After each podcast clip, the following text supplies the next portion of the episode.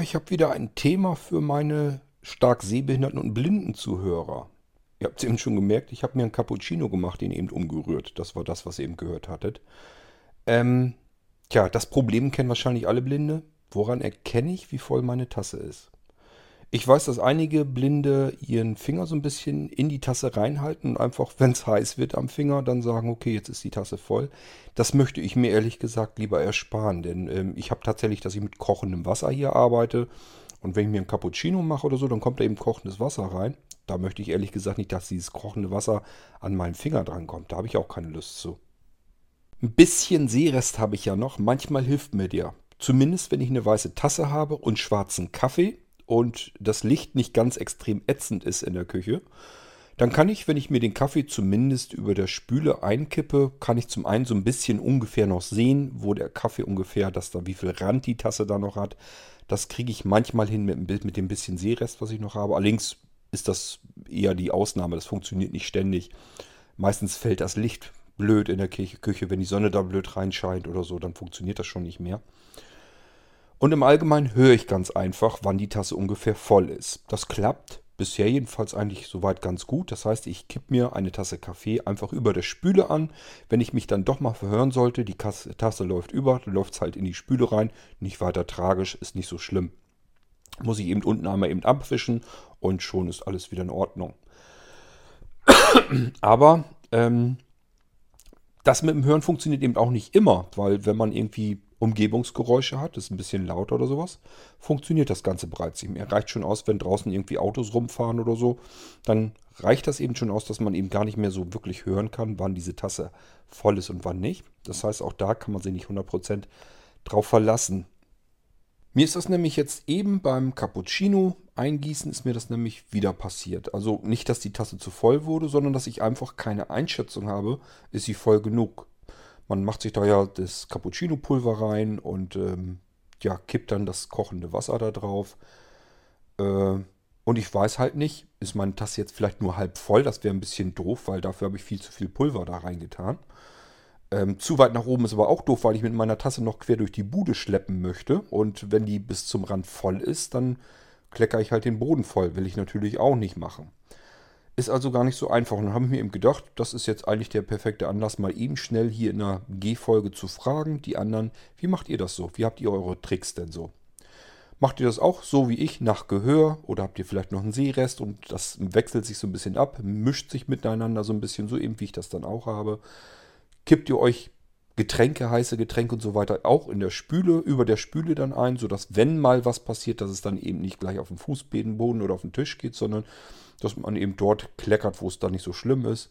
Ich sage ja, wenn man so draußen im Garten ist oder sowas, ist auch nicht so wild. Wenn es dann eben drunter kleckert, kleckert es dann runter auf die, auf die Steine. Das ist dann ja halb so wild.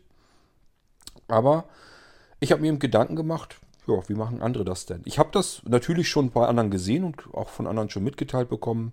Wie gesagt, typischer Trick ist eigentlich Finger so ein bisschen in, in die Tasse rein und einfach merken, wenn es heiß wird, okay, hast wohl voll genug. Aber das ist etwas, das kann man vielleicht mit Kaffee aus der Kaffeemaschine machen oder so. Mache ich aber ja nicht. Wir haben keine Kaffeemaschine. Wir arbeiten hier mit dem Wasserkocher. Das heißt, das Wasser, das da rauskommt, ist am Blubbern und am Brodeln und am Kochen. Und da möchte ich ehrlich gesagt meinen Finger nicht reinstecken. Das ist mir nämlich neulich gerade erst wieder passiert, vielleicht vor zwei, drei Wochen. Ähm, ja, ich habe ja diesen, diesen Filteraufsatz oben auf der Thermoskanne und da kippe ich dann mein kochendes Wasser rein. Und normalerweise weiß ich, habe ich das im Gefühl drin, wie schnell ich nachkippen darf. Ähm, und dieses Gefühl hat mich diesmal so ein bisschen, ja, habe ich diesmal ein bisschen falsch eingeschätzt. Das heißt, ich hatte noch so einen letzten Schluck da drin und hatte gedacht, der Kaffeefilter, da ist schon ein bisschen runtergesagt, den kannst du jetzt einfach hinterher knallen da. Und äh, das ist halt so, wie das ist, wenn man nicht richtig aufpasst, nicht richtig konzentriert bei der Sache ist, sondern das so nebenher macht. Und das war da auch der Fall. Habe ich eben diesen Schluck einfach da schnell wieder reingekippt. Der Filter war aber noch bis oben hin voll. Was vermutlich daran lag, dass er unten einfach so ein bisschen verstopft war. Das heißt, es ist nicht in der gewohnten Geschwindigkeit abgelaufen. Somit ähm, war das langsamer im Ablauf. Und dieser Schluck, der war eben einmal zu viel. Das Wasser ist äh, auf die linke Seite rüber geplätschert, direkt auf meine Hand, die eigentlich diesen Kaffeefilter festhalten wollte. Also kochendes Wasser auf die linke Hand drauf. Nicht viel, reicht aber völlig aus. Ähm, ich hatte den ganzen Abend was davon. Also blubbernd kochendes Wasser sich über die Hand zu ergießen, ist nicht schön. Und deswegen werde ich den Teufel tun und den Finger in die Tasse halten, um zu prüfen, ob dieses kochende Wasser dort ankommt. Jetzt könntet ihr natürlich sagen, ja, wart doch ab, bis das kochende Wasser ein bisschen kühler ist. Will ich aber auch nicht. Ähm, ich habe jetzt nicht wirklich ein Problem damit. Das funktioniert im Allgemeinen, kriege ich das ganz gut hin. Wie gesagt, meistens nach Gehör, so ein bisschen. Wenn es schwarzer Kaffee ist, kann ich sogar noch ein bisschen mit dem Sehen arbeiten. Aber das funktioniert halt nicht in jeder Lebenslage, nicht in jeder Situation. Hängt viel vom Licht ab, von den Umgebungsgeräuschen und so weiter und so fort. Ähm, wenn jemand anders da ist, sage ich auch mal schon ganz gerne einfach, du kannst du mal eben Kaffee einschütten. Dann brauche ich hier kein äh, Fußbad anrichten oder so.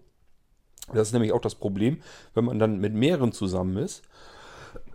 dann versuche ich es ganz zu umgehen. Einfach weil dann Geschnatter ist und Umgebungsgeräusche und dann kann ich das ja nicht hören mehr. Wenn ich jetzt alleine bin, beispielsweise im Garten oder so, wo ich weiß, erstens, wenn du kleckerst, nicht so schlimm. Zweitens, äh, du hörst es im Allgemeinen, das funktioniert ganz gut mit dem Gehör. Ähm, und deswegen geht das dann so. Aber wenn da eben mehrere sind, dann ist halt Umgebungsgeräusch, dann kann ich es nicht mehr hören. Mit dem Gucken funktioniert dann ja auch immer nicht so richtig. Bringt also nichts, dann sage ich meistens, kannst du mir mal bitte Kaffee nachschütten.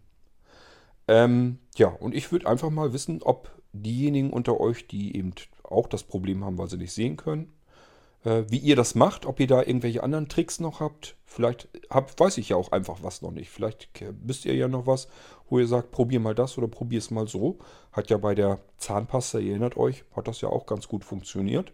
Ähm, Habe ich auch eine Information dazu bekommen, die ich mittlerweile anwende. So, und wenn ihr jetzt sagt, ja, kriege ich ganz gut hin, ist kein Problem, ich mache das so und so, äh, das hast du jetzt so nicht erzählt, probier mal aus, dann würde ich das jetzt natürlich dann ausprobieren. Also könnt ihr ja gerne mal hm, eure Geschichte dazu sagen, wie ihr das macht. Vielleicht habt ihr noch irgendwelche anderen Hintergrundinformationen, die ich noch gar nicht kenne. Dann kann ich die dann kennenlernen und habe da vielleicht wieder eine Hilfe. Gut, mehr wollte ich damit auch nicht machen. Kleine G-Folge, nur ein paar Minuten lang.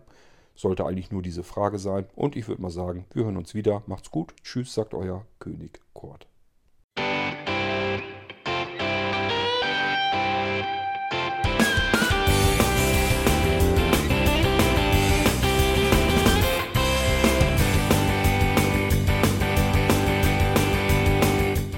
Das war Irgendwasser von Blinzeln. Wenn du uns kontaktieren möchtest, dann kannst du das gerne tun per E-Mail an podcast.blinzeln.org oder über unser Kontaktformular www.blinzeln.org. Blinzeln schreibt man in unserem Fall immer mit einem D in der Mitte. Wenn du möchtest, kannst du uns sehr gerne auch einen Audiobeitrag auf unseren Podcast Anrufbeantworter sprechen. Der hat in Deutschland die Telefonnummer 05165 439 461. Und wenn du uns aus dem Ausland anrufen möchtest, dann ersetze einfach die erste 0 gegen die 0049 für Deutschland. Wir bedanken uns für dein Interesse und freuen uns schon darauf, wenn du auch beim nächsten Mal wieder mit dabei bist.